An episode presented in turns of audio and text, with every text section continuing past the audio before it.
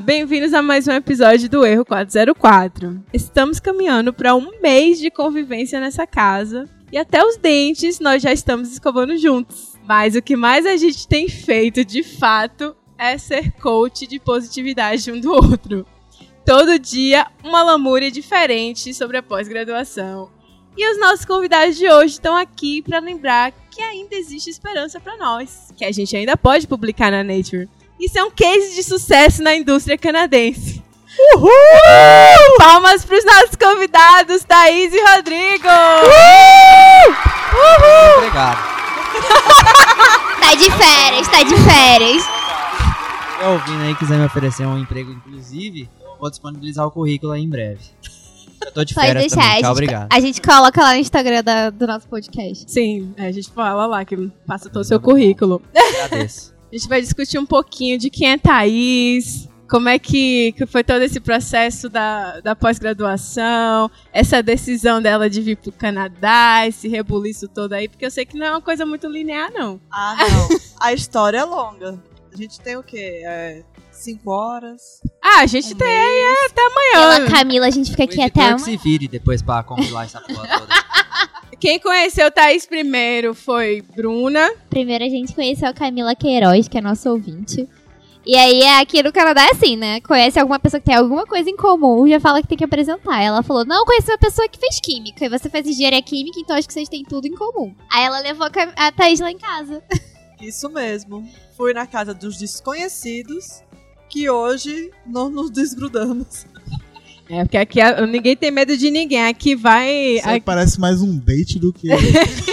Mas foi, mas foi quase isso. Tem tudo foi em quase, comum. Eu não, eu eu vou não, convidar ela. cara, eu não foi quase conheço encontros você. cegas, né? Daí- Aqui é tipo assim, eu não conheço você, mas eu vou na sua casa. Não tem problema. Porque eu confio plenamente que você não é um psicopata que vai me esquartejar, mas tudo bem. Não, eu fui apresentada por uma amiga dela, que eu também tinha conhecido há um dia. Ajudou muito. Mas é assim. Funcionou, funcionou. Funcionou, aqui estamos gravando um podcast. Normalmente a gente sabe que. Thaís faz amizade muito rápido. Ela falou, não, porque ela sabe, ela trabalha com química, não sei o que lá, vocês são engenheiros químicos, Foi- então. foi ela Acabaram de chegar. Foi é. exatamente assim. Vai dar um match. Aí chamou lá e pum pum pei, e agora a Bruna não. Cara, a Bruna até no banheiro falou com a Thaís. ela não fala comigo e fala com a Thaís. É compartilhado. Não, eu prefiro não opinar nessa parte. Deixa só entrar.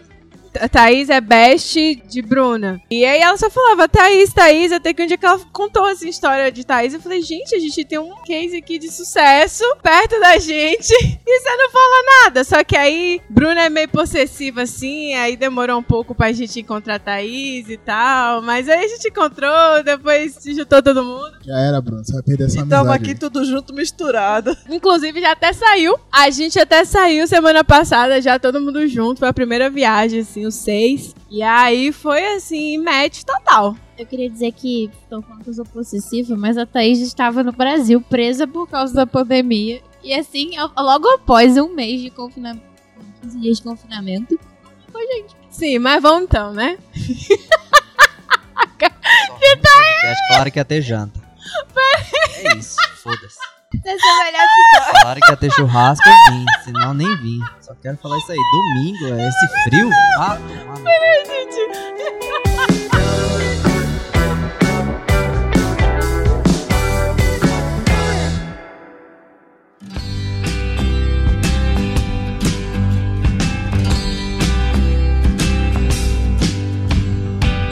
Eu conheci Thaís é, ano passado, era Réveillon. Exatamente. Falaram que ia ter uns foguetes lá na torre. Teve, sei lá, três track. É, jogaram Foi pra cima verdade. três track, explodiu. É isso. Calgary soltou dois peidos de fogo e é, É. ano novo. E foda-se, vai pegar o metrô lá lotado e a nave vai pra da casa, Xuxa. trouxa. Puta frio. Foi, realmente foi decepcionante. Também a gente acabou encontrando com Bruna e Lucas lá, estavam meio alto assim. Aí a gente. ah, A gente tava bêbado no Réveillon. Não, Não, mas A gente- eles, a gente não, já fez eles me explicaram. Eles, eles falaram que qualquer estado fora do real, assim, por efeito alcoólico, Não, aquele era estar bêbado.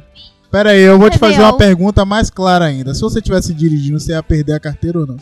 Eu ia perder a carteira sem beber álcool, porque no caso eu bati o carro da autoescola. Não sabia? Ela bateu. Onde tu bateu mesmo? Eu arrastei o carro na calçada, assim, quando eu fui fazer a curva. E meu instrutor só falou, tipo...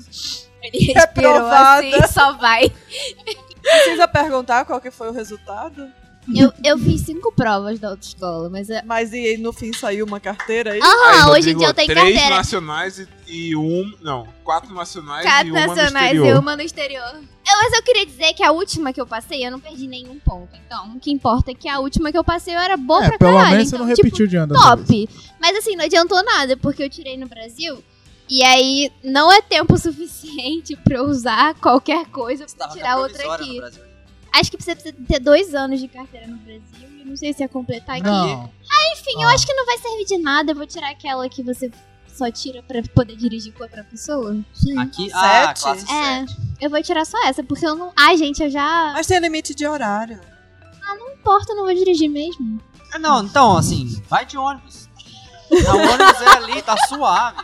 O ônibus aqui Mas não foi pra uma caralho. batida, eu só arrastei de leve, assim, quando eu fui fazer a calçada, sabe? Não, então. de leve. Ela só quis trocar a pintura só. Não, é tranquilo. Não, mas o metrô passa aqui embaixo, é rapidinho. Dois minutos você tá lá em casa. Eu gosto de transporte público. Eu quero ver esse amor todo pelo transporte público no inverno que menos tá 40. chegando aí. Então, voltando. Thaís, conheci no, no Réveillon. Foi decepcionante não conhecê-la, mas a, o Réveillon. Toma, Isso que é a introdução Não, do podcast. Decepcionante. Foi, foi decepcionante o Caralho. Réveillon, mas não com. O, o, o jacaré foi melhor apresentado, Thaís. Tava Valeu, falou, te tá. vejo na próxima. Então, foi decepcionante porque o, o Réveillon ano passado, meu Deus do céu, foi a nave da Xuxa lá, colocaram os fogozinhos lá no. No- Torre. na torre e a gente esperando um show, aquela coisa. Eu um preciso falar que estávamos no local, local onde iríamos ver a torre com a Bruna e com o Lucas. Estávamos no local onde íamos ver a Hum, torre Pensa bem. e um minuto de queima de fogos. Foi, Mas exatamente. Bruna e Lucas falaram, temos um grupo de amigos Tudo que já moram tudo aqui há vários tudo anos e que sabem o local onde deveríamos ir para ver a queima de fogos. O lugar que a gente tava tinha mais gente. Pode crer, o bar Pode tava crer, lotado. mas era o lugar errado, porque Tava tinha jogando mudado. Mario Kart, me tiraram do Mario Kart pra ver a porra daquela queima Que de que fogos adianta? ridícula. Ah, O bar foi depois. A gente foi pra A ver. gente tava lá. Que a nossa tá história entendendo? começou antes. Ai, você já tava no esquina. O bar foi depois pra gente, eles já estavam minha- Eles lá. estavam na igreja. Mestre com as garrafinhas de Absolute. igreja. Tava na igreja, a gente tava no bar bebendo. Não, encontramos um grupo de brasileiros. Vimos a queima de fogos que imagino que tenha demorado 30 segundos. E então começou o nosso 2020. Você tá reclamando Foi. da queima de fogos de Calgary, é isso? Mas foi bizarro. aí, ô Trudeau, tá ouvindo, vagabundo? é, e olha só. Vamos melhorar essa Ô, porra. rapaz, eu Nossa. quero o meu visto. Ca, cana, Vamos eu- ver. Você precisa de emprego. Ah, é, a gente tá tirando... Não, é tá Não tá da hora, queima de fogos. Love é boa Trudeau. Vale, vale comentar que a Thaís seria cancelada pelos canadenses porque eles estão acostumados ao ano novo com menos 40. E no caso Verdade. tava menos 5, assim, sabe? Tava muito foi, gostoso. foi o ano novo, mas. mais quente que teve. É, e assim, lotou a praça. Todo mundo esperando o show pirotécnico. Foi dois Não, tracks. pareceu Copacabana. Ai, gente, mas. Tirando Não, a parte das balsas ali, Se você tinha... fosse. Desculpa. Pensa só, se você fosse o organizador dos fogos em Calgary.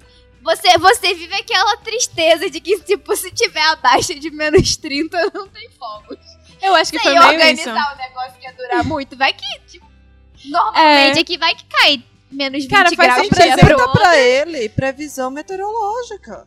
Tá Faz bom? sentido. Isso aí é previsão, né, Trudeau? Viu? É assim que a gente conversa com um especialista. Isso, tá.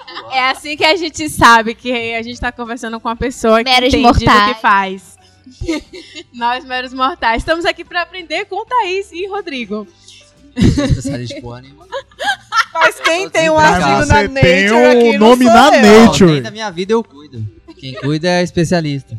Porque aqui o resto só tem o quê? Eu só, Só vou. tem artigo no, em jornais predatórios, né? Que casal, hein? né? Rapaz, Que esse casal time. é exemplo. Pois então, e aí a gente conheceu. a gente conheceu os meninos lá, e daí. E aí, Thaís, ah, eu já tô, vou ter que voltar. Foi alguma coisa dessa, não, Não, o foi? Rodrigo tava aqui de férias. Eu não sabia ainda se ia ficar aqui no Canadá. Então, Rodrigo voltou, resolvi voltar em fevereiro para estender, estender o visto. E em vez de ficar 20 dias, como era o programado, a pandemia me fez ficar apenas 5 meses no Brasil. Foi verdade, ela ficou presa no Brasil. A gente pagou a fiança.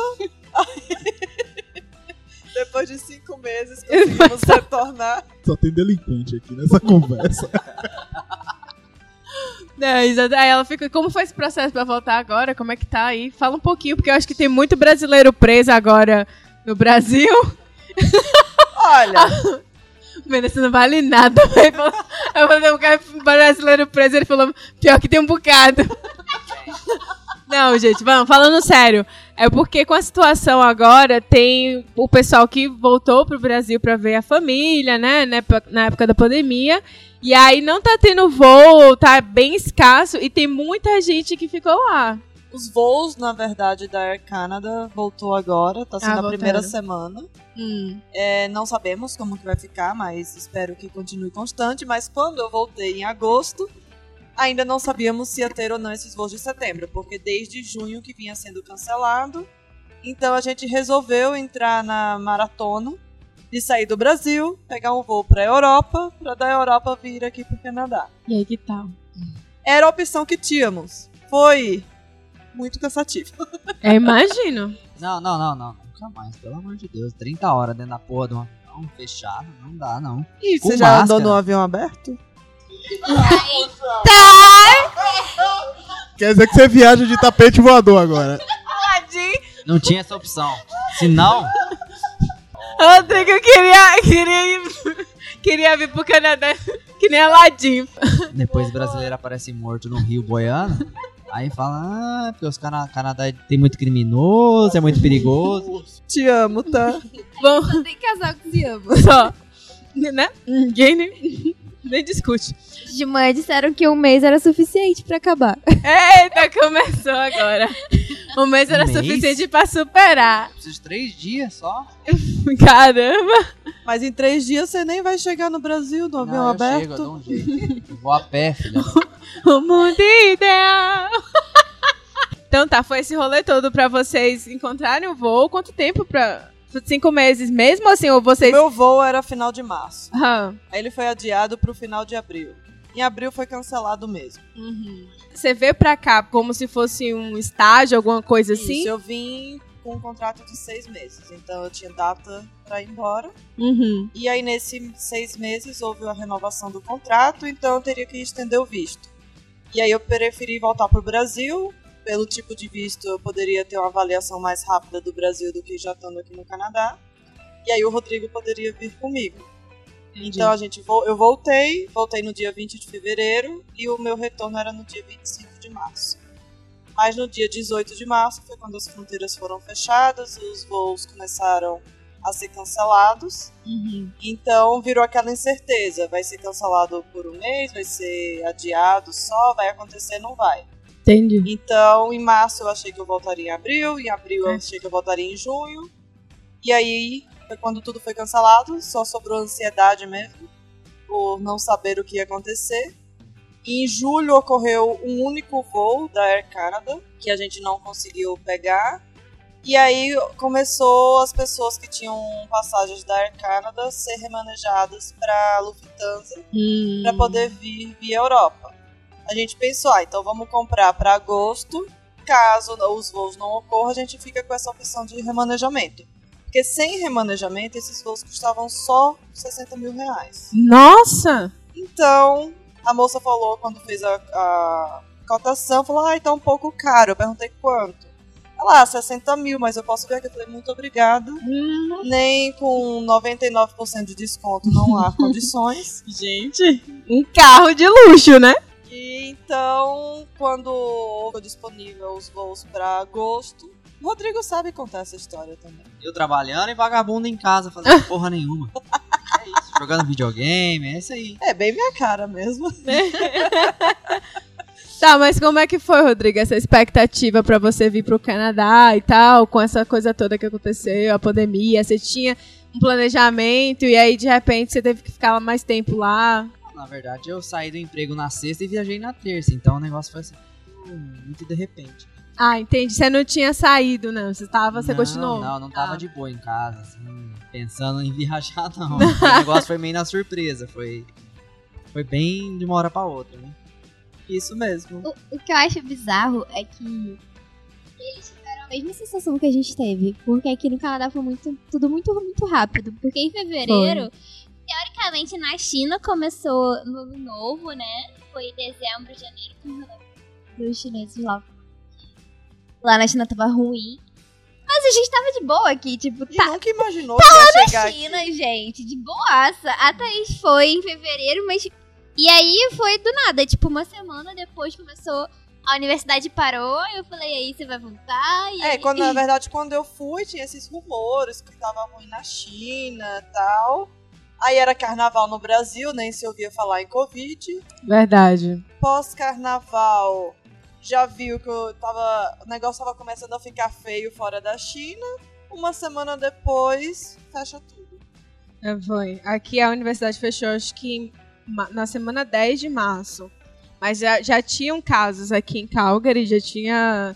Já tava o pessoal indo pro mercado, todo mundo comprando, fazendo estoque de, de Ah, comida. dá, se alguém conseguir me explicar É, o de porquê papel- de tanto estoque de papel higiênico. Cara, a gente gravou até. Tem um episódio só sobre isso, que é. De porquê. Do porquê do papel higiênico. Tem uma galera que falou que foi uma corrente de WhatsApp, assim, fake news, que o pessoal tava falando que ia parar o estoque. E aí o comentário era que não. que eles iam parar a fabricação e não ia ter papel higiênico suficiente. Outros falaram que. Aí, é coisa de psicólogo.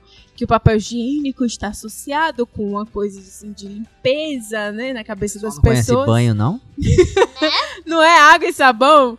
E aí foi isso assim, né? Ficam, ficaram essas teorias no ar, mas até hoje não se sabe exatamente o porquê que começou com o papel higiênico. Eu acho que pode ter sido assim, uma coisa leva a outra. Aí quando, né? Esse negócio de histeria coletiva, de rede Isso. social. Um, um coloca, tipo, posta foto, comprei 10 papéis higiênicos e enfim, aí o outro É. vai lá e compra também, aí todo mundo começou a comprar papel higiênico, acabou no mundo inteiro. Acabou Isso, e tirando o fato de que papel higiênico é uma coisa que você vê acabando, né? Assim, não é aquela. Você pega um saquinho de feijão que dá. Mas não, o feijão acabou também, tá? não, Deixa não, acabou bem depois. claro que o feijão acabou no mercado. Acabou depois. Mas assim, papel higiênico, você, tipo, do arranco três papéis higiênicos, já fica aquele local vago ali na prateleira. Então acho que o povo começou, meu Deus, papel higiênico tá acabando. Aí começou a enfiar assim, papel higiênico e água no carrinho. Essa, esse é o meu pensamento, né? Que foi na época. E aí, na imigração, quando vocês chegaram, como é que foi, assim, eles...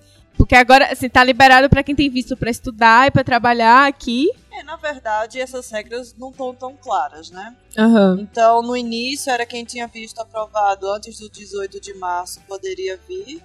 Só que o que está sendo colocado é que você precisa comprovar que é uma viagem essencial. Só que é- isso fica muito vago. Uhum. O oficial decide se sua viagem é essencial ou não.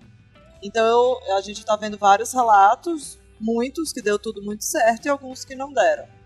No nosso caso, o meu era de trabalho, precisava emitir ainda o Work Permit. E o do Rodrigo era de Open Work Permit e também precisava emitir ah, os permits. Então a gente tava naquelas. Eu poderia voltar porque eu tinha emprego, mas a viagem do Rodrigo era essencial também, não era? E a atenção sempre fica, porque mesmo quando a gente tá com tudo certinho, nunca se sabe o que vai ter na imigração. Vim- viemos com uma pasta de documentos, não pediram nada além do nosso passaporte Ah. nem a carta que vem junto com o passaporte com visto, que é para ser apresentada, foi solicitada.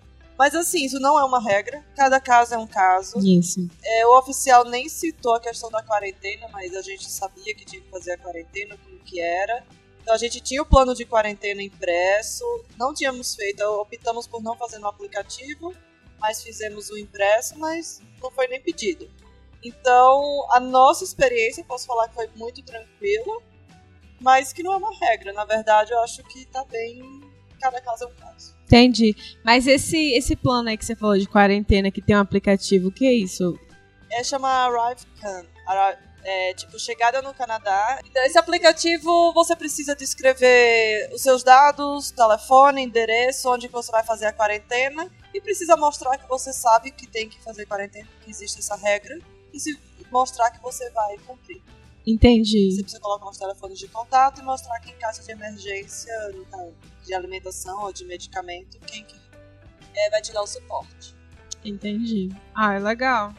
É, bom, pe- pelo menos vocês têm esse acompanhamento. Eu acho que em algumas províncias mais do que outras. É, e a- em alguns casos, né, como eu falei, eu acho que aqui no norte de Alberta tá tendo um controle maior do que do sul, pelo menos é o que a gente viu, assim, é mais das pessoas, né, como as pessoas estão agindo. Então, assim, eu acho que varia, tá variando mesmo, de local. É, e falando da pandemia, que muita gente me pergunta no Brasil como que tá a situação aqui. A vida voltou ao normal, como todo mundo fala entre aspas. Sim. Então aqui não tá, não é obrigatório o uso de máscara em locais externos, Isso. mas todo local interno é obrigatório e as pessoas usam. Então, por mais que a vida pareça normal, nas fotos as pessoas não estão de máscara, que todo mundo fala, ah, e aí não tá. Sim, a pandemia existe, mas os casos são bem menores do que aí no Brasil. Ah, sim, com certeza. Então tá podendo ter uma vida mais normal com todas as precauções. Isso, tem uma certa. Eu acho que tá mais flexível aqui, no sentido de algumas coisas. Foi importante você tocar nesse ponto, porque quem tem rede social e tal, tá postando uma foto, alguma coisa assim, então as pessoas têm aquela sensação de que, ah, olha lá, tá todo mundo vivendo a vida e tal.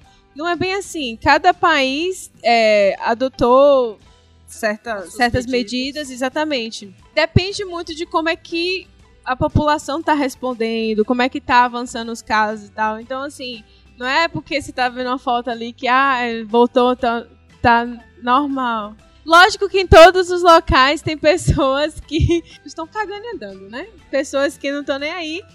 Mas é importante ter consciência, né? Que a gente vive em comunidade e a gente tem que pensar no, no próximo.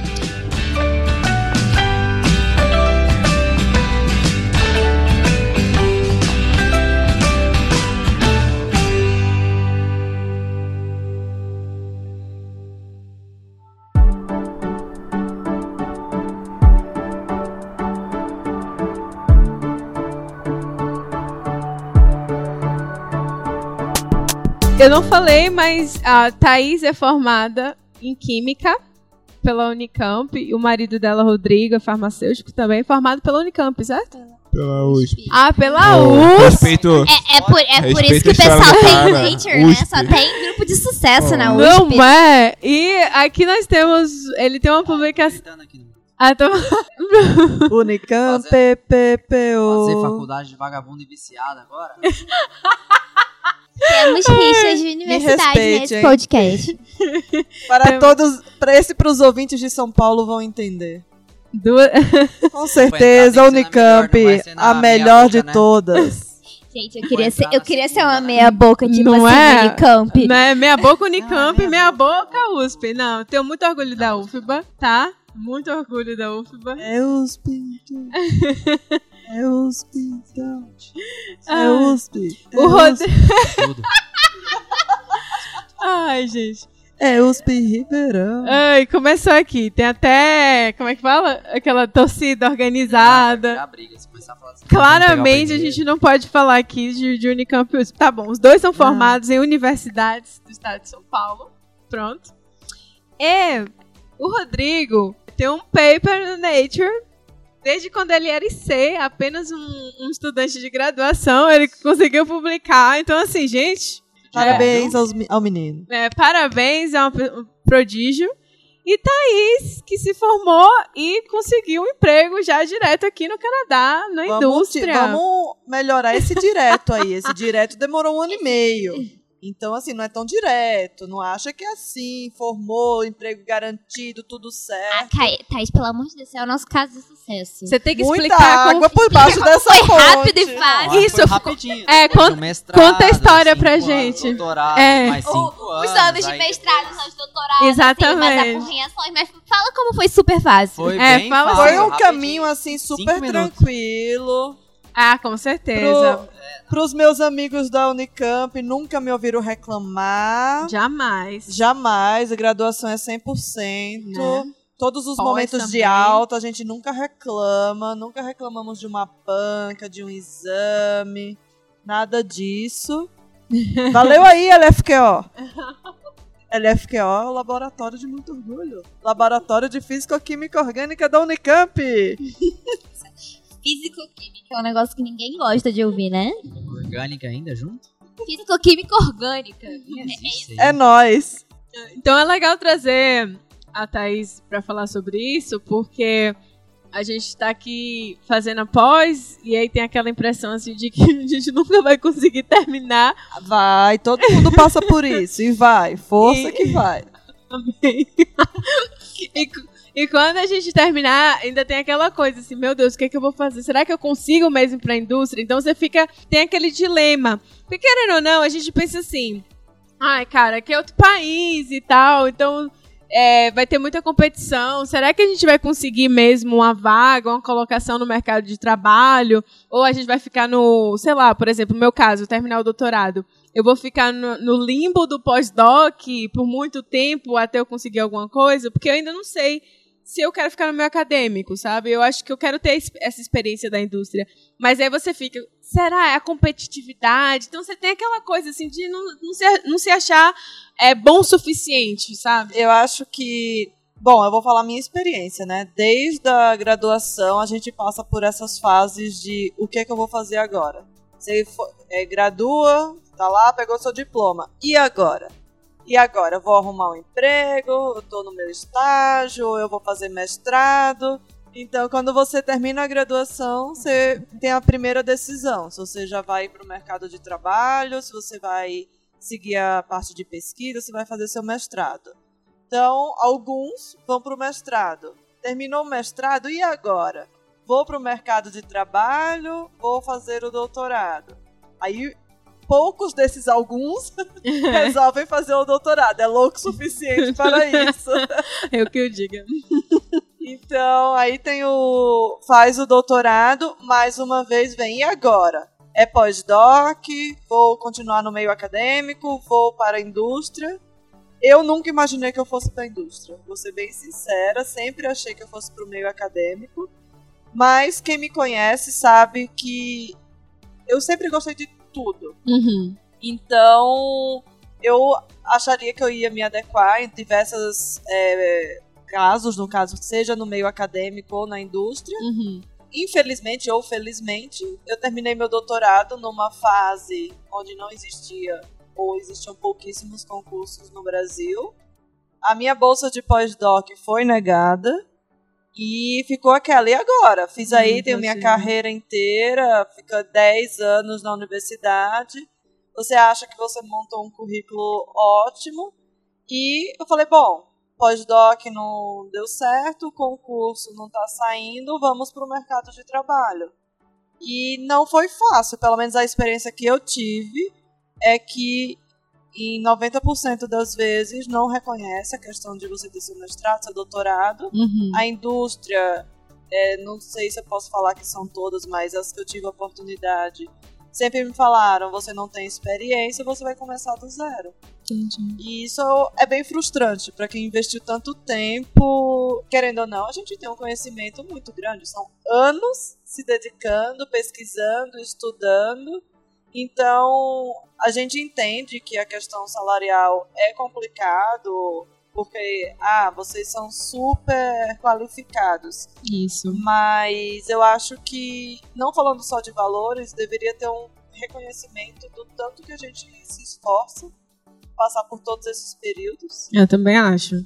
Mas eu acho que não é só questão de tempo, né? É questão de, de apurrinhação em tudo que tu aprende na, na pós-graduação. Porque no, todo mundo. Eu, antes de entrar na pós-graduação, eu sempre olhei como tipo, nome de estudante. Que continuou como estudante. E a realidade é bem diferente. Tipo, a cobrança na pós-graduação é muito maior.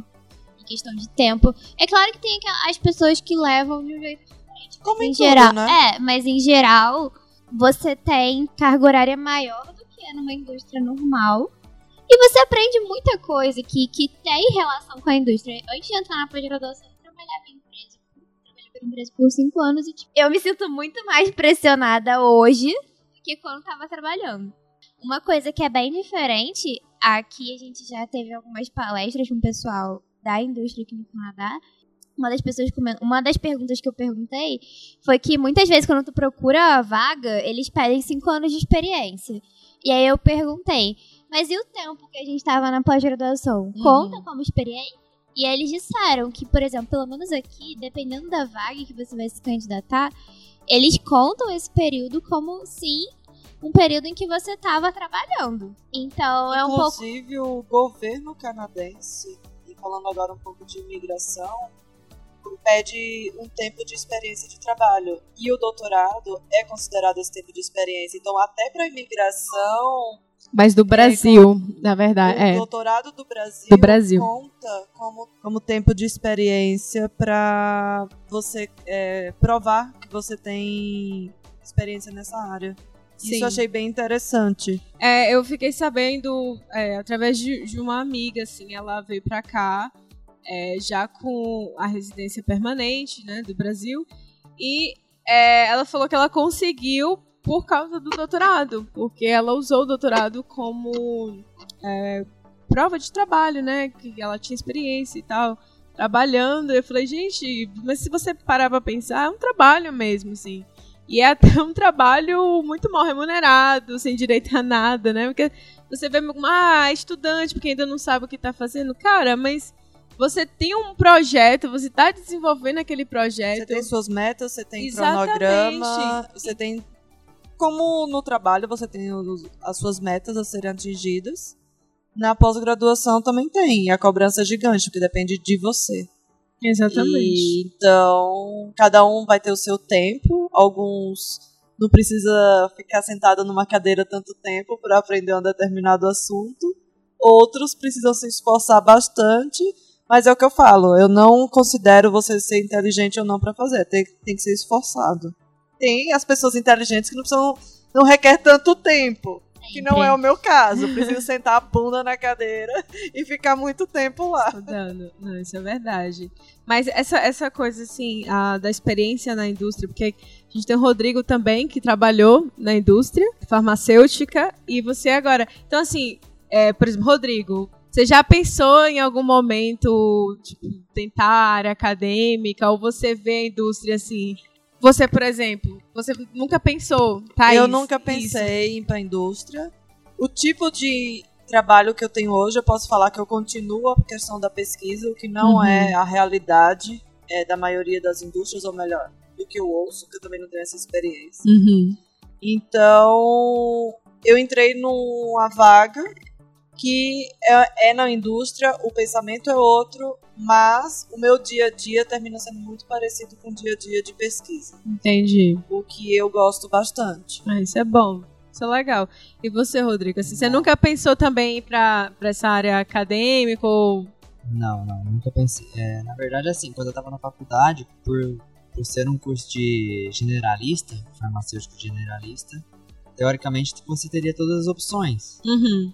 E assim, no meu segundo ano, eu já, já fiz a iniciação científica, mas assim, é meio que pra entender como é que era o mundo, e o mundo acadêmico, e ver se era isso mesmo que eu queria ou não. Então, durante a faculdade, eu fiz a iniciação científica, não, não me identifiquei, vi que não era aquilo que eu ia seguir, fiz a, a parte clínica também, que é Publicou um paper na Nature. Não, é, então, isso aí foi um acaso, né? O grupo que eu tava era muito bom, então. Enfim, é, a gente zoa, né? Ah, legal, você tem um artigo na Nature, tudo bem. Colaborador, enfim, mas foi muito ao acaso. O grupo que eu tava era excelente, então por isso que eu consegui. Mas aí, assim, eu tentei a, a parte de farmácia clínica também, que é atendimento, imposto de saúde e tudo mais, mas também não identifiquei, então eu optei mais pela parte de indústria. Então, logo que eu acabei as matérias da faculdade, eu tentei procurar um estágio em indústria, porque eu sabia que se eu conseguisse um estágio na indústria, era muito mais fácil eu conseguir seguir na indústria do que terminar a faculdade sem nada, fazendo administração científica e depois tentar um emprego na indústria. Eu acho que é bem importante essa parte, que para quem está entrando no mercado de trabalho, a gente considera, acho que o Rodrigo pode falar melhor, que essa primeira oportunidade ela é determinante para o que vai Com ser da certeza. sua carreira. Com certeza, eu acho que fez muita diferença eu ter feito um estágio na indústria, porque assim, eu- aquele primeiro passo, que é um passo mais fácil, eu acho que é um atalho você começar com uma um estágio, porque ó, acredito eu que seja mais fácil você arrumar um estágio do que você conseguir um emprego. direto Primeiro na indústria. emprego. É, o primeiro emprego sendo na Uhum. indústria, assim, eu É acho competitivo. sem experiência. Exatamente. Então, é é a, a fácil. primeira coisa que eles falam, você tem experiência em alguma coisa? Você vai falar assim, não, acabei de me formar, você vai perder muito espaço. E assim, no meu tempo de estágio já eu fiquei preocupado porque eu via muita gente que tinha muita experiência em muitas áreas durante as entrevistas e eu não tinha muita experiência assim, fora a faculdade. Uhum. Então eu vi que o, mercado é bem difícil, o mercado tá muito concorrido nessa questão.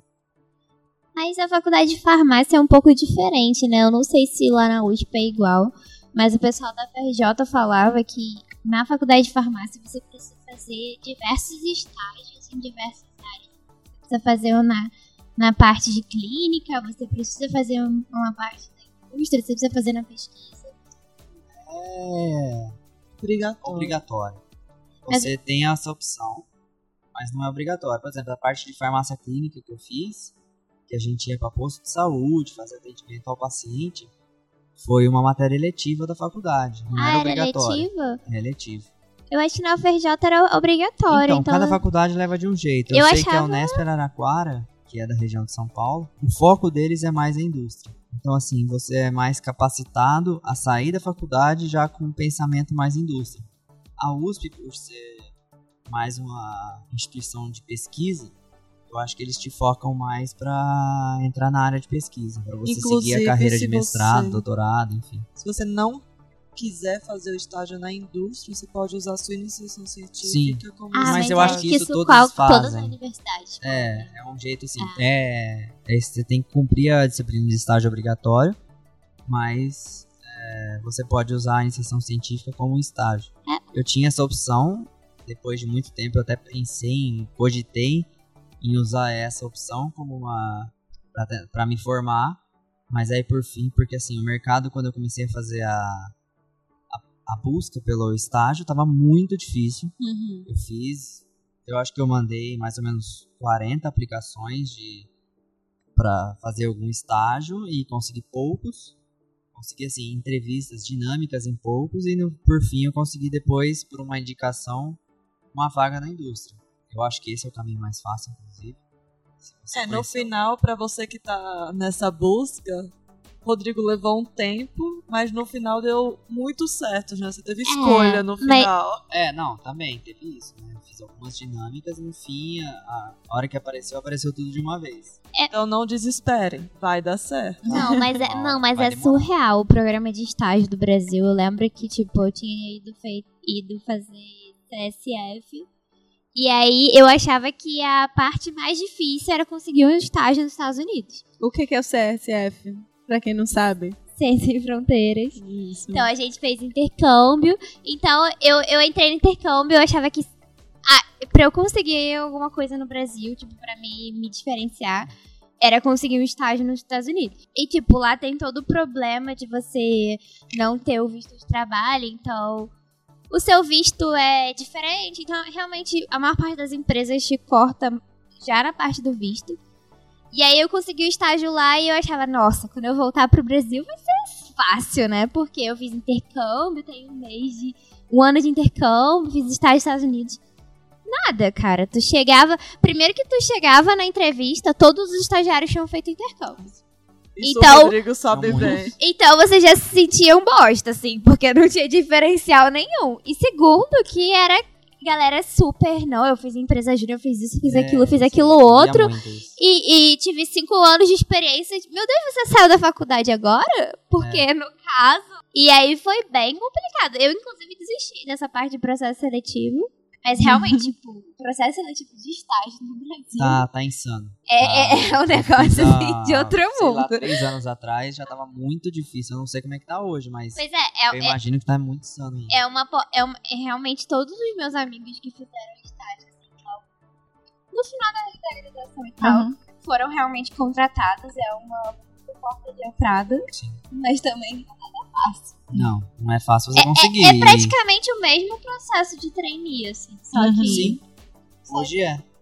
E aí, Você pelo, faz todas as dinâmicas, todas as provas, tudo pra praticamente ser um contratado ali na empresa. É, Você- parece que você vai um virar estagiário. gerente quando entrar, né? Exatamente. Pela, pela, pelo nível de entrevista. É Interessante. complicado. É interessante ter essa, essa perspectiva, assim, porque é, o meu caso foi bem oposto, assim. Eu sempre trabalhei com pesquisa, como IC no Brasil. Eu nunca saí disso. Quando eu vim pra cá, pro Ciências Sem Fronteiras, eu continuei na pesquisa. tipo, eu não me dissociei. Eu acho que na época eu nem tinha essa noção, assim, de existe vida além da academia. na minha cabeça era aquilo ali, eu ia me formar, ia né, seguir esse, fluxo aí, mestrado, doutorado, e aí ia ser professor e tal. E foi quando eu entrei na pós-graduação que eu percebi que, não, tem a opção da indústria, sabe? E aí é uma coisa assim, começou a abrir meus olhos, porque tinha, tem muita coisa na academia que eu me pergunto assim, será que é pra mim, sabe? E, e a gente sabe que, por exemplo, Thaís falou agora que ela teve a tá tendo a oportunidade de pesquisar, né? Assim, com certeza. e quando você, é, depois de um tempo na academia, né, tirando o limbo do pós-doc, que você pode ficar anos e anos nisso, você acaba lidando mais com burocracia quando você se torna, tipo, um- Professor. um professor, exatamente. Seus E- alunos vão colocar a mão na massa. E aquilo que você ama não é o que você vai fazer. É, exatamente. Então, eu, gente, qual é o ponto disso? Além, a- a- além do mais, você tem toda a- aquela competitividade, aquela coisa assim, pra você chegar lá. Então, são anos naquilo ali e, e eu nunca tive essa experiência, assim. Eu. É uma coisa assim, que eu tenho considerado bastante ultimamente é, a indústria. E é legal aqui porque tem Lucas, que é da indústria também, trabalhou, ah, né? Assim, os cursos, na verdade, acho que o, o- tanto. Não, é o mesmo, de Bruno e Lucas fizeram o mesmo. é Eu da- acho que é- isso é bem pessoal, assim, em termos da química, eu tenho, posso contar nos dedos os meus amigos que foram para pós-graduação. Aham, A grande maioria foi direto para a indústria. isso. E quando a gente estava lá terminando o mestrado, ganhando a nossa bolsa de mestrado, a galera tava crescendo na carreira. e a gente fica naquela, será que estamos fazendo certo? Será que estamos fazendo errado? E uma coisa que eu faço é, siga o seu coração, faça o que você gosta. A gente tem que ter muita coragem. Porque a Thaís, a Thaís sempre fala isso, que tipo, ah, que quando você tá indo no caminho diferente, é, é normal você se questionar se você tá indo no caminho certo. Sim. Porque a maior parte dos nossos amigos foram, tipo, terminou, arranjou emprego, começou um emprego de já com graduação, começou a crescer e tal. E aí quando tu tá lá seguindo qualquer coisa que foge um pouco do natural, você fica, será que vai dar certo? Será, que é isso mesmo que eu deveria fazer? É, eu acho que eu Será tô- que vai dar certo? Se ninguém tá fazendo, deve ter alguma coisa. Não, porque eles. Porque assim, é, eu acho que o curso né, de engenharia química, química, farmácia e tal, acho que leva muita pessoa a sair da academia. Eu Não sei. Me corrija se eu tô errada. Tipo Qual assim, sentido? de, de tipo, de encarar, sei lá, a indústria mesmo, entendeu? Assim, trabalhar em empresa e tal, e não tá, assim, associado exclusivamente à academia. Porque a sensação que eu tenho é que quando você faz biologia e começa a se especializar na pesquisa e tal, isso vai meio que te levando, assim, pra academia de uma forma muito. Eu não sei, talvez seja um estigma, alguma coisa assim Depende da universidade. É, é, pode ser também. Eu, é o que eu falei. Eu fiz a graduação, eu não fiz estágio na indústria, eu fui direto pro mestrado, do mestrado eu fui pro doutorado. Eu não me via com perfil de indústria. Eu não achei que eu fosse pra indústria. Interessante isso, né? É, tipo, não fiz nada voltado pra indústria, mas no final, o que aconteceu foi aí que eu tive as portas abertas. E eu, é o que eu falo, segue o que você gosta, que vai, alguma coisa vai aparecer e não foi nada do que eu imaginei. Não foi essa trilha que eu fiz pensando, vou fazer mestrado, doutorado, que eu vou arrumar um emprego na indústria. Não foi esse o meu planejamento, nem vim, por, nem vim pro Canadá. Né? E eu tô Ah, aqui é na indústria e no Canadá. Antes que eu comece a, a ser cancelada pelos biólogos, o que eu tô falando é da minha experiência e da, assim, do pessoal com quem eu andava e tal, que é essa sensação de sempre estar fazendo uma especialização, alguma coisa pra, sei lá, fazer um mestrado, um doutorado e depois tentar um concurso pra ser é, professor, né, é, chefe de laboratório e tal. Então, assim, eu, eu meio que fui crescendo dentro do curso vendo isso. Então era essa sensação que eu tinha que o curso de biologia, né, ia me levar para aquilo e a especialização, né, na área de, de microbiologia, é, parasitologia e tal, iria me levar muito, é uma coisa assim muito específica, muito acadêmica, ia ser aquilo ali. E aí depois que eu fui vendo que na verdade tem um leque de opções assim para biólogo, é um negócio assim muito doido, pode trabalhar na área de conservação, na área de ecologia, de consultoria ambiental, de é muita coisa que tem e muita coisa fora da universidade. Então, é, é legal isso, é um bom amadurecimento, né? A gente vai vendo assim, vai. Que não é só aquilo que a gente achava quando tinha 19 anos, que tinha o sonho de, né? Ai, não, gente, vou descobrir várias coisas legais na pesquisa, vou publicar na Nature, que nem Rodrigo, e vou, tipo, vou ser o fodão, e acabou, não. Eu acho que só o seu sonho era, era ser super famosa na parte de pesquisa, porque Famosa não. Eu bem, bem sucedida pesquisadora na minha faculdade. Eu- Eu acho, por isso que eu acho que é um pouco disso. Eu acho que cada faculdade tem um nicho de estudantes, assim. Tem aquelas faculdades que te doutrinam ser pesquisador e tem as faculdades que te formam pra indústria. Porque a minha faculdade era muito indústria. Então, Será que é também pela localização? Você considera mais voltada pro petróleo ou geral? Eu, eu Não, é posso porque- dizer que, tipo isso, ó, ó, lá na UFBA, a engenharia, a engenharia química e a química tinha um grande patrocínio da Petrobras. é, então, a Então, UERJ visava também. muito a indústria. Eu acho que era muito isso. Por exemplo, a FRJ ela era patrocinada pela Petrobras em nível de laboratório, essas coisas e tal. Mas a UERJ tinha muitos professores da Petrobras. Então era muita gente que trabalhava na indústria. Que era a vivência deles. Era a vivência deles. Então a, É. gente, a gente não faz TCC, por exemplo, sabe? A gente faz um projeto de conclusão de curso que é a parte de, de projetar uma planta inteira. Então até o nosso projeto de conclusão de curso não é voltado pra voltado para pesquisa. Então a gente tinha aquela visão da pós-graduação de todo mundo que não conseguiu emprego. Então era uma coisa assim que, tipo, era meio que um trauma. Ninguém, ninguém queria, assim, a pessoa queria. A gente pessoa procurava estágio, procurava emprego, se não conseguiu nada, a gente. Tá, né? Então a gente vai fazer um mestrado porque a gente precisa de uma bolsa. Então, isso foi mudar na minha cabeça muito tempo depois. Por isso que eu nem julgo. Porque eu, eu sei que tem muita gente que fala que. Mas você só estuda quando tá fazendo pós-graduação. E, e isso era o que, o que eu tinha na cabeça, entendeu? Eu fui direto pra pós-graduação e eu vi muito. E Você nunca vai parar de estudar, você continua estudando, você nunca vai trabalhar, você nunca... Mas o que, que você faz? É, Mas o que, que você faz além de estudar? Tá com foda-se. Mas você faz Tu só resumiu isso? minha vida aí. É, mas você que trabalha- todo mundo fala isso o tempo todo. Não vai parar de estudar, não? Só vai fazer. Como se a gente. Não. Isso que a gente faz foi o que eu já falei aqui mais cedo.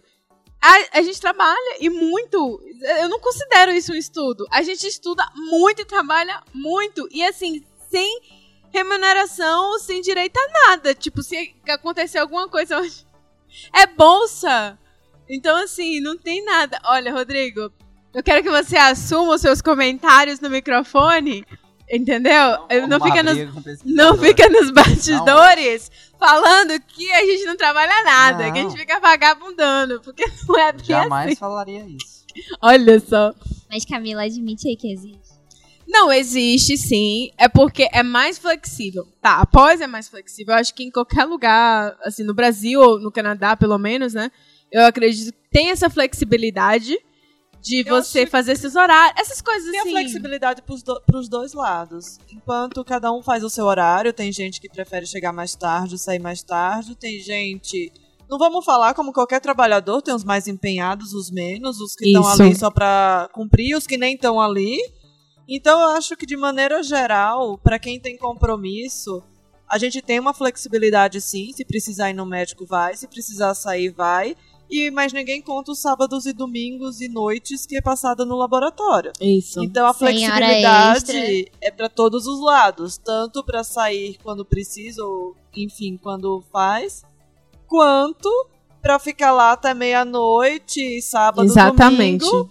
E você tem um prazo, você vai ter que entregar da mesma forma que existem as metas na empresa.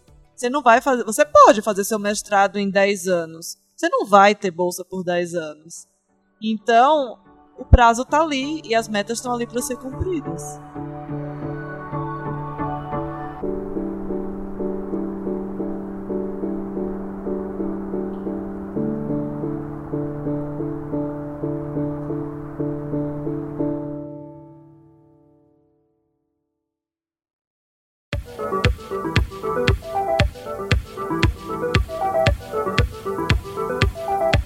Queria que você falasse assim um pouco de como foi o processo, assim, como você encontrou essa vaga aqui no Canadá, porque isso é interessante. As pessoas sempre perguntam assim, onde é que eu vou, é, onde é que eu começo, sabe?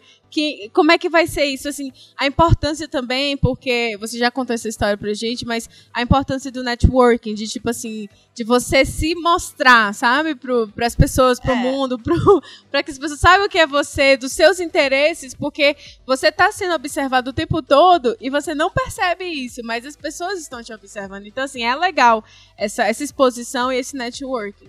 É, eu posso falar que eu considero como que foi.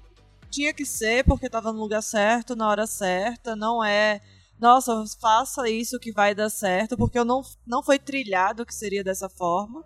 Então, o que eu falo pro pessoal que está aí no mestrado, doutorado, não percam uma oportunidade. Se forem em congresso, conversem com as pessoas, mostrem o seu trabalho, então, se fa faça ser conhecido, não é para ir em congresso e passar despercebido. E então, no, na no meu caso, eu tô na isso também eu acho que colabora bastante. Eu tô na mesma área por muito tempo. Então, você termina é uma comunidade. Eu trabalho com ressonância magnética nuclear. É uma comunidade pequena. Então, que todo mundo se conhece, vamos falar assim, em termos Brasil, e termina conhecendo os principais internacionais. Então, e eu, por si só, nordestina, sempre fui muito comunicativa. Então, onde eu ia, eu conversava, conhecia as pessoas. Então, eu, que eu, meu, o que eu falo assim, não perca as oportunidades. Ah, vai ter apresentação oral. Nossa, dá nervoso, dá dor de barriga, dá tudo. Mas se tiver oportunidade, faça. É ali que vão conhecer o seu trabalho. Então, no meu caso, sempre fui para congresso quando tive oportunidade com a reserva técnica, que todo mundo que está nessa área sabe como funciona. Conheci as pessoas e quando terminou, terminei o doutorado, eu falei, e agora? Você começa a disparar currículo para tudo quanto é lugar. E calhou de eu ter o contato de pessoas que trabalham na indústria. É, era uma indústria voltada para o meu projeto de pesquisa. E as pessoas me conheciam devido ao congresso, devido a essas comunicações. Não era, nenhum, era, um, um contato profissional. E o meu currículo foi enviado, calhou de aparecer uma vaga, de dar certo. Nunca imaginei que essa vaga fosse Canadá, a indústria canadense, mas eu pensei em fazer algo no Brasil. E foi quando surgiu a oportunidade Canadá. E aí você fica super feliz pelo reconhecimento, mas ao mesmo tempo você chora três dias porque você não tinha pensado na possibilidade de sair do seu país. Então você fica naquela coisa, nossa, que legal. Eu fiquei muito feliz pela parte profissional, mas não era o que eu esperava, não foi o que eu planejei pessoalmente. Eu acho que isso é muito importante de comentar também, porque a gente tem até um amigo que tá trabalhando no Brasil e ele foi transferido para outro país. E quando tu conta para as pessoas, isso parece muito glamuroso. As pessoas falam: "Nossa, você é muito sortudo. Todo mundo queria sair do Brasil. Nossa, você tem uma proposta de emprego em outro país, tá todo mundo aqui lutando". Mas você lidar com a sensação de ter que mudar a sua vida, você ter que ficar longe das pessoas quando isso não foi um plano seu é muito complicado. E na visão dos outros, você é o louco. Nossa, por que você não tá comemorando? Porque você não tá muito feliz, você tá tipo. Porque eu não tava esperando, porque eu não me preparei psicologicamente pra isso. Porque eu não mudei minha vida em relação a isso. Porque é muito diferente do. O seu caso também foi um pouco assim, foi meio intermediário, que você veio fazer Sim. o CSF, então você já tinha aquela possibilidade. E o nosso foi bem planejado. Foi tipo, foi um plano pra vir pra cá. Agora quando chega aí, ó. Começa a descobrir aí como é que é morar lá, como é que é a imigração, como é que é a vida lá e se acostuma com a ideia. É. É, foi importante. basicamente isso. É, o Rodrigo pode falar a experiência dele nessa parte, mas foi um susto pra gente. A gente não tinha os planos como casal de sair do Brasil. Quem me conhece, os mais próximos, sabe que todo mundo que teve ouviu pela primeira vez essa notícia que a gente viria. Eu não conseguia falar porque eu só chorava. todo mundo, nossa, fica feliz, que legal. Eu falo, não, eu reconheço a oportunidade, mas eu não tô preparada. Eu tive algumas experiências no exterior, no de sanduíche. Pessoalmente, não foram experiências que eu gostaria de passar novamente, de estar longe da família, de tudo. Então eu tinha comigo que não era isso que eu estava buscando. Que fique claro, eu não apliquei para uma vaga do Canadá. Eu apenas mandei o meu currículo para uma empresa canadense e houve uma entrevista e isso tudo virou para vir para o Canadá. No primeiro momento era para vir por seis meses de experiência e voltar para o Brasil. Só que mesmo o fato de vir seis meses sozinha, sem o marido, sem tal, foi aquela, será que isso tudo vale a pena? Será que é isso que a gente quer? Mais uma vez, estar separado? Porque isso a gente já tinha feito na minha pós-graduação, a gente já tinha aberto mão da vida pessoal pra eu correr atrás das coisas que eu queria na pós-graduação. E a gente tinha falado, agora deu, né? Uhum. E mais uma vez, vai de Eu- novo, eu vai sozinha, vai para um país. Não conhecia ninguém aqui. E em tão pouco tempo a gente tá aqui em seis, falando das experiências. Então, enfrentem seus medos e vai dar certo. Vai, opa, Thaís pra coach. e aí, Rodrigo, tá valendo a pena essa mudança? Valeu a pena todo esse sacrifício de vir pra cá, do- das coisas assim, incertas? A gente nunca teve um sonho de realmente morar fora do, do, do Brasil, né? Do país. A gente morou um tempo fora e viu que, assim, é uma frase que eu levo sempre comigo. Não sei se eu vou errar ela falando agora. O Brasil é ruim, mas é bom. E morar fora é bom, mas é ruim. Por muitos motivos. Você tá longe da família. Você não tá na sua cultura. Você não tem a, o que você tá acostumado. As pessoas. É o que eu também eu sempre penso você nunca sabe de onde vem o tiro, né? Eu acho que estando no Brasil você sabe, você sabe reconhecer pessoas, você sabe reconhecer situações, e aqui fora você não entende o que está acontecendo direito. Você tá no mercado, você não sabe qual que vai ser a reação de uma pessoa, você tá na rua, você não sabe qual que vai ser a reação que uma pessoa vai ter, por exemplo, no trânsito.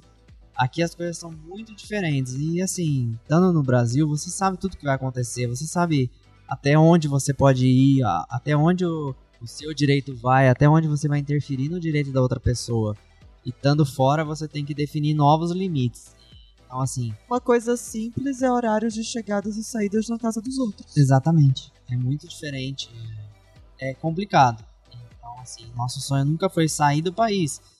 Mas é um tipo de coisa que acontece. Eu, eu acredito que seja o melhor para nós dois. Tanto que eu abri mão da minha carreira e tudo mais para vir para cá com a Thaís. Porque a carreira dela seria muito mais vantajoso do que para mim, acredito. Então, assim, a gente abriu mão de muitas coisas para vir para cá. É um país, a gente leva em consideração a questão de segurança, a questão de saúde, de oportunidades, de principalmente para nossos filhos, enfim. Mas eu acho que nosso país vai ser sempre nosso país. A gente nunca vai deixar de ser brasileiro, nunca vai deixar de ter aquela cultura, aquele modo de pensar, tanto que a gente aqui sempre busca encontrar pessoas que pensam igual a gente, tanto que a gente encontra o Lucas, a Bruna, a, a Camila, o Mendes. Eu, eu fiz várias amizades no intercâmbio e, tipo, as pessoas ligam pro Lucas. A Bruna, o Lucas, a Camila, o Mendes. Muito Bruna assim. aceita aqui dói menos, viu? Muito obrigada. assim. Eu gosto de ordem alfabética. Eu gosto de. Eu, Aleatoriedade. não é. Ai, Esperando você mais de falar pra eu falar que no Rio de Janeiro o tiro vem de todos os lugares. Então você sabe de onde vem. Foi mal. Então você sabe de onde vem. Pode vir de qualquer lugar. Isso. A gente não tá no Rio, né, porra? Não, mas eu acho que assim, só falando pro Rodrigo, eu acho que ele tá no momento, ele acabou de chegar aqui. Então, não é que abriu mão da carreira. Você abre mão de tudo que você conquistou no Brasil e você vai recomeçar. Vai, vai ser um recomeço e a gente nunca sabe como vai ser. Pra cada pessoa é uma experiência diferente. Não, essa Mas- coisa do recomeço, isso é muito real, assim. O Menderson foi, foi, assim, um tanto parecido, porque, na verdade, acho que pra maioria dos casais é assim. Um acaba... Ou os dois. Ou os dois, exatamente. Então tem No uma... caso da Bruna e do Lu. É, isso, é, uma vida estabilizada no Brasil, às vezes, né?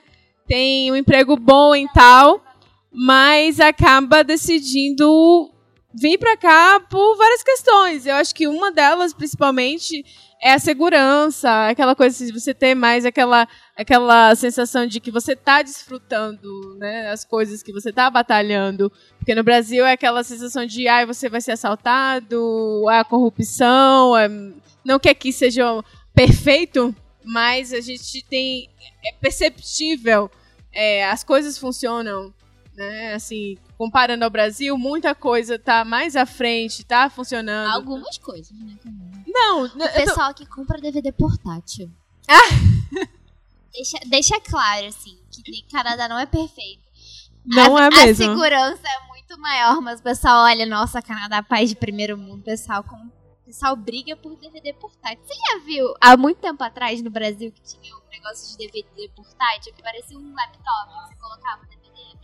Então, estavam dando aquilo. Sem sacanagem, tinha 20 pessoas na fila. Quem quer um DVD portátil, pelo amor de Deus? 20 velho. Eram pessoas normais, cara. Eu acho que vai ter gente que vai escutar, nem vai saber o que é um DVD Sei portátil. co- onde compra DVD aqui, gente. Quem compra DVD? DVD morreu, cara. O pessoal tá comprando vinil de novo, Bruno. Daqui a pouco vamos pro DVD aí. Cara, será, será que é um bando de gente visionária que tá pensando que vai Daqui ser. a 10 anos a gente vai estar vendendo fita cassete de novo. Vai ser vintage. Dia é vinil, aí depois é cassete, depois vai vir CD, depois DVD. Nossa, Camila, você pode aproveitar o seu, o seu eu acumulador O meu pra juntar, pra juntar 40 coisa DVD e tá aí, virar ó. vintage no É. futuro. Você vai poder vender Cara, suas não, coisas Você mais tá, caras. você tá vendo o nível já? Tipo assim, a pessoa não tem nem um mês vivendo com. Já tá assim, ó. Um é acumulador, o outro é isso, o outro é aquilo. Aí eu sou acumuladora Porque da Bruna casa. é observadora. Eu sou acumuladora da casa. Camila, Lucas, Lucas, eu sou acumuladora da casa. Vem aí pra ele o microfone. eu voto que sim. Deixa eu terminar só, só o meu raciocínio em relação a. Que a gente tava falando disso, né? De ter que abrir mão e tal. Por exemplo, o Menderson também, ele tava começando a carreira dele lá e tal, né? Tinha um emprego que ele queria, aquela coisa que o Rodrigo tava falando, de passar por 10 fases, aquela coisa toda pra conseguir uma colocação e tal. E aí, quando ele conseguiu lá finalmente, é, aí a gente teve a conversa. E aí, você vem? Como é que a gente vai fazer e tal? E é aquela coisa, não foi imposição, porque eu entendo que cada um tem um sonho, tem um, né, um desejo, alguma coisa assim. Então, quando é casal, é aquela coisa da conversa. E aí, você vai querer. É o que, que você acha O que, é você melhor? acha melhor que é pra nós, né? Exatamente. Pro o que que- futuro. Exatamente. Do que, o que, que você pensa? E, assim, ele. Ele pode até falar melhor como foi que ele Não, reagiu a eu vou ser sincero, eu ganhava bem. Eu trabalhava numa empresa petroquímica que era considerada boa, que era a Braskem. Só que é aquilo, né? Você tá numa empresa privada que a qualquer momento ela pode fechar as portas, ou ela pode fechar a sua planta, porque ela é uma multinacional e pra ela uma pessoa é um número e você simplesmente pode voltar a estaca zero ao mesmo tempo. Eu não via a oportunidade que eu tinha no Brasil maior do que a oportunidade que você tinha aqui. É a mesma, a mesma observação que o Rodrigo falou, é colocar na balança e ver o que pesa mais. Alguém vai ter que abrir mão de alguma coisa, não tem jeito. Mas eu acredito que isso é por um tempo. Pode ser um tempo maior, um tempo menor. Mas que todo mundo vai se recolocar, porque todo mundo tem a sua profissão. Vai dar tudo certo. Eu, eu sempre faço a comparação do- de eu e Camila escolhendo a casa que a gente ia morar, assim. As duas casas eram bem boas, assim. As duas estavam numa situação que gostavam muito da casa por diversos motivos. Mas aí é aquilo. Nunca. acho que as duas pessoas vão ficar 100% felizes. Mas aí você vê que a justificativa do outro supera a sua. No caso, as minhas justificativas. A, a minha justificativa era bem, tipo, nossa, acho bonito. Tipo, eu vou me sentir melhor aqui, eu gostei da energia do local. A Camila falava, era mais perto. A nossa vida vai ser mais simples. E eu acho que é um pouco disso, né? Leis e carros eu vou deixar pro próximo episódio. Ah, agora, agora a sua justificativa do Canadá é lá pra cima, né? Por que pra cima? Porque o carro aqui é muito mais barato. A casa aqui é muito mais acessível. um carro de 100 mil reais por 18. 23. É isso. Tchau, obrigado, Brasil. Pois é. Não, não, e, e casa, cara. Eu lembro que quando eu tava trabalhando no Brasil, eu olhava assim e eu falava, "Tô- eu não tô preocupada com isso agora, porque eu sou técnica, então, tipo, meu salário não é pra essas coisas. E outro dia eu fui olhar a casa aqui e você vê que é uma coisa muito mais possível, assim, sabe? Não é que é fácil, mas é acessível. É, uma Isso. coisa que você É isso, trabalhando, você acessível. vai. É conseguir. É, é, É. é mais. É uma sensação que. É, Possível. É possível, é mais justo. Porque parece lá, a sensação que eu tenho aqui, a gente trabalha, trabalha, se mata pra ter o básico. E tá sempre ali devendo, tá sempre. Pra morar longe, pra passar tempo no ônibus ou no carro, nem Exatamente. seja de carro, mas nunca é perto. E com medo de sair de casa com o teu telefone, ser assaltado. Sabe, você tem até medo de ter as coisas, gente. Mas calma, tem todas as vantagens. Eu, eu sou com os meus amigos que no, no Rio de Janeiro tu não pode sair com o iPhone porque é perigoso. E aqui também não, porque é frio. então, É, essa é a parte ruim. Essa porque é a quando parte, bate. tá vendo aí? Eu menos celular 40, chinês, nunca teve problema com isso. Já caiu até na neve. lugares Todos tem. os lugares vão ter os pontos Tem vários positivos e pontos. negativos. É. Até o transporte público é gostoso de estar dentro. Meu Deus do céu. Nunca pensei que ia falar isso. Que ia gostar de ficar dentro de trem.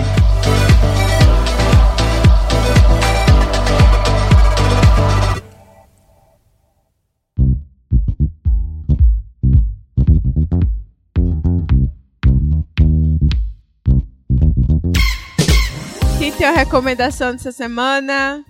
Ou quem gostaria de falar alguma coisa? Eu vou recomendar. Eu vou recomendar. Eu que indiquei. Eu vou fui eu recomendar. indiquei. Eu vou, eu em vou me redimir. Mas fui eu que comecei. O Titanic é da hora pra caralho. Tá super Ô. na moda aí. Top. Legal. A galera dá uma morrida, mas é... acontece também. Ah, mas é O foda, navio né? sempre afunda. Já assisti 10 vezes e o navio Cara, afunda não- todas. O capitão é meio burro, né? É, não, ele bate toda hora. Porra, Nem desvia, é cara. escroto. Longe pra caralho o iceberg, o cara Cara, consegue é bater. porque ele caiu na placa. Também acho. Caiu na porta que ela ficou. Já mediram. Havia e o cara decidiu morrer. É isso. Essa é a minha recomendação. É fique dentro da, da parte seca. No mar. Eu quero dizer que desde o primeiro episódio desse podcast eu sempre critiquei Dorama e eu fui convertido. Convertido. Eu fui convertido a um Dorama e eu quero indicar ele que é muito estranho. Eu não tô ouvindo isso, É gente. muito estranho, mas eu posso dizer que eu estou viciado nesse Dorama. E... Coloque aí a hashtag Carol, irmã de Camila, tá? Não, Também, calma, menino. Tô indignada. qual é o nome do Dorama mesmo? É, é no- 1994, só isso? É uma série de doramas que tem Reply 94. Tem, acho que 97. A gente tá no 94.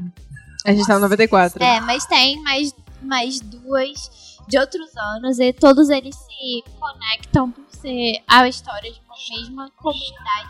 Assim. Foi comunidade, por se É, dizer, são né? Uma amigos, família, é, amigos barra família, né? É, Rodrigo tá que falando que é chato aqui. E eles estão amando. Eu queria dizer É. que, inclusive, eles não bem. esperam pra ver. Eu, nos dias que eu tô ocupada. Eu tenho algo pra falar. Rodrigo tá falando aqui que é chato. É o que, Rodrigo?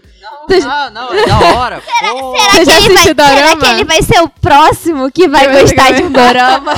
Cara, Ah, então. não, né? É, a gente. É, é incrível essas coisas, porque é muito diferente, cara, assim. É o estilo de falar, o estilo, Ah, é diferente. Oh, mano! cultura. Ih, oh, A cultura. Você começa a assistir Vamos dar zoando. uma corrida no parque aí, vamos jogar uma bola, gente. Vamos. É porque a cultura é diferente, o estilo de fala, tudo é diferente, assim. E aí, mas assim, convivendo com uma pessoa que é adoradora do dorama, a outra que sempre tá aqui, que é a minha irmã, né, participando dos episódios, também é apaixonada por dorama. E todo mundo cheio dos dorama. Então, assim, a gente falou, vamos assistir pra ver se vai, vai dar bom, né? Sei lá, vai que. Só que assim, eu assisti o primeiro episódio e falei, meu Deus, não tem como eu passar desse primeiro episódio. Aí, A eu- gente é, já tá é no muito ruim. quinto já. Aí a Não, gente mas foi, tipo assim, na base Não. da. tipo, Da não, amizade. vamos. É. Cara, é porque não é possível que as pessoas. Não, deve, deve ficar bom com o tempo. E é meio que você, vai se acostumando com o jeito das pessoas.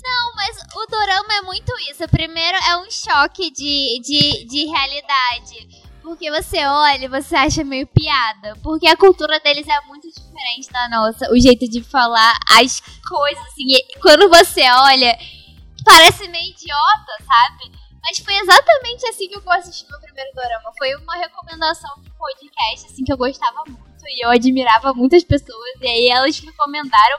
Aí eu coloquei na Netflix e falei. Que coisa tosca. Aí você assistiu um, aí você assistiu outro. E aí você gosta. Agora eu entendi os cara. drogados. É assim. Primeiro é sempre um passo ruim, mas depois. Quem gostou de cerveja TV, a primeira vez que provou? Pesada. É, assim, eu, ainda vou ver no que, que vai dar. Pra ver se eu realmente recomendo. Mas é até o momento, ok. Aquela distração assim. Se eu tô com vontade de não tem- assistir agora, então eu recomendo. Eu É, isso. Você não tem mais nada pra fazer. É, Tem tipo. vários, vários anos assista. disponíveis. Pode assistir em qualquer ordem. É. Nunca vi isso na Inclu- minha in- vida, mas qualquer ordem serve. É, na verdade, eu também não entendi direito, mas, tipo, aparentemente é, é a história de, da, das mesmas pessoas em anos diferentes. Mas eles não foram lançados em ordem cronológica, então você não precisa também assistir em ordem cronológica. Cara, o dorama é aquela coisa que, tipo, não é aquele drama que a gente tá acostumado a assistir com gente, tipo, chorando, com, sei lá, com desastre e tudo mais. É aquela coisa leve que tu assiste, tipo, tu sente bem, assim, nossa, que legal. Que parada meio, meio idiota, assim, mas, tipo, nossa, que. É um sentimento leve. E é isso. É isso que a gente precisa, né? Esse 20. Esse. E é regado de regado de aquela mensagem de budistas e tal. E é um 2020 que a gente precisa, né? Resumindo, ou é bom ou a gente tem problema. É só isso. É, pode ser. Ó, seguindo essa linha tosca que tá todo mundo falando, comecei a assistir uma série que é filmada aqui em Alberta. Então, é uma série, gente, sobre cavalos. A- Rapaz. afinal de contas, nós estamos em Alberta, em Calgary. Não é cavalos, é urso. Então, assim, seguindo essa linha do que é uma coisa bem melosa, mais leve. Então é Heartland. Então fiquem à vontade, tem no Netflix. Fica aqui bem próximo de Calgary, onde é filmado. Na verdade, ontem eu fui pesquisar no Google por curiosidade e ela é filmada em quatro pontos. Mas o que sempre me chamou a atenção na série, que era aqui próximo de Alberta, é, fica 80 quilômetros daqui. E eles sempre falam, quando vai resolver alguma coisa, nós vamos para Calgary. Olha a cidade grande aí, Eu acho gente. que eu vou, virar, Não é? eu vou procurar essa estúdio pra virar figurante lá. E o que você mais vai ouvir na série é Easy Boy, que é a protagonista cuidando dos cavalos. Não. Easy Boy. Massa. Eu recomendaria assistir nesses tempos assim. Assistir não. Ouvir o outro podcast que eu gosto muito, que é o Chá com Rapadura. Eu acho legal. São as meninas cearenses que moram na Inglaterra. E aí elas. É bem assim. Sabe? Não tem muito.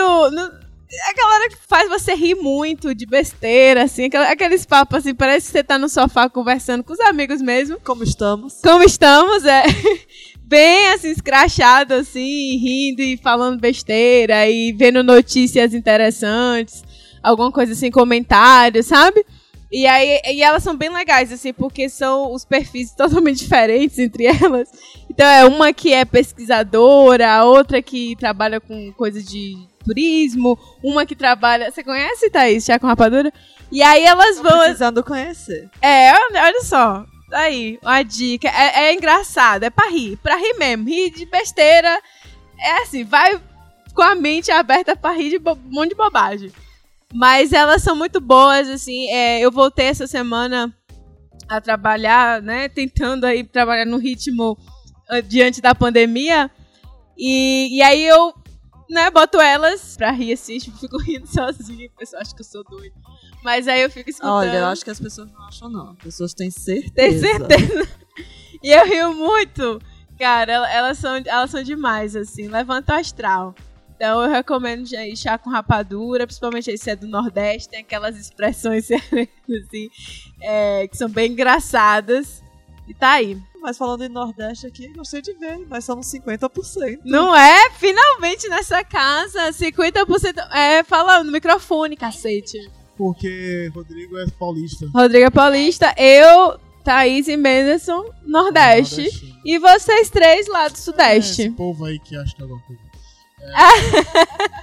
Se defende aí, Bruna. Eu acho que todo mundo conhece o Rio de Janeiro no, no Canadá. Você fala assim, você é do Bra brasileira de onde? Do Rio? Ah, tá. Todo mundo fala. Nossa. Você pensa assim, a primeira pessoa pergunta, você é de onde? Da Bahia? Não. Ah, Acho aí quando, não. aí Olha, quando eu for pra Bahia. a conhecer o Nordeste e o Pois Rio. Depois é. a gente conversa. Opa, exatamente. Quem vai pra lá, meu filho, não Jesus de braço esquece. aberto é fácil, meu filho. É, na- quero. é, nem, vou, nem vou entrar nesse assunto. Tem alguma Já recomendação? entrou aqui, USP, Unicamp, agora vai ser Polêmica. Rio, São Paulo, Nordeste. Nordeste, é, vai ficar nisso aí. São Paulo não, a gente descarta São Paulo. São Paulo nem entra na briga, né? São Paulo tá muito ocupado trabalhando.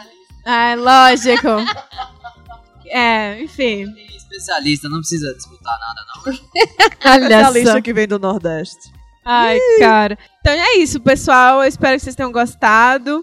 Sigam a gente lá no Erro 404 Podcast, na nossa página do Instagram, no Twitter, no YouTube, no Facebook, onde você quiser, tem Erro 404. Estamos aí aceitando o feedback e as sugestões de vocês. E para concluir, vamos comer nosso churrasco. Ah, é. Estão aqui preparando nosso churrasco canadense. canadense. Canadense. Porque tá Hambúrguer. frio e ninguém merece ficar do lado da churrasqueira esperando a carne ficar pronta. Verdade. Eu queria agradecer Thaís e Rodrigo por ter aceitado participar aqui do podcast com a gente, é, ter falado um pouquinho aí dessa trajetória de vocês. É sempre bom a gente ter essa, essa troca de experiência e é o que a gente mais faz aqui no podcast. Então eu agradeço de coração. A gente vai ter muitas experiências aí pela frente ainda nesse Canadá. Ah, vamos. A próxima é uma mudança. Opa! A gente passou por isso tem pouco tempo, eles vão passar agora, vão se mudar. E, mas é isso aí. Eu quero que vocês voltem aqui outras vezes pra gente falar de outros tópicos, perturbar mais um pouco. O Rodrigo também. Ouviu, Rodrigo? Vamos, pode me chamar. Quando for bom, né? Porque esse negócio de pós-graduação, essas paradas aí não vira nada, não. Isso aí não dá ibope, Isso aí não dá Isso viu, aí não. dá, ninguém vê nesse negócio, não. Ai, cara. Então é isso, gente. Até a próxima. Tchau. Tchau. Beijo, tchau, tchau. Valeu! Falou!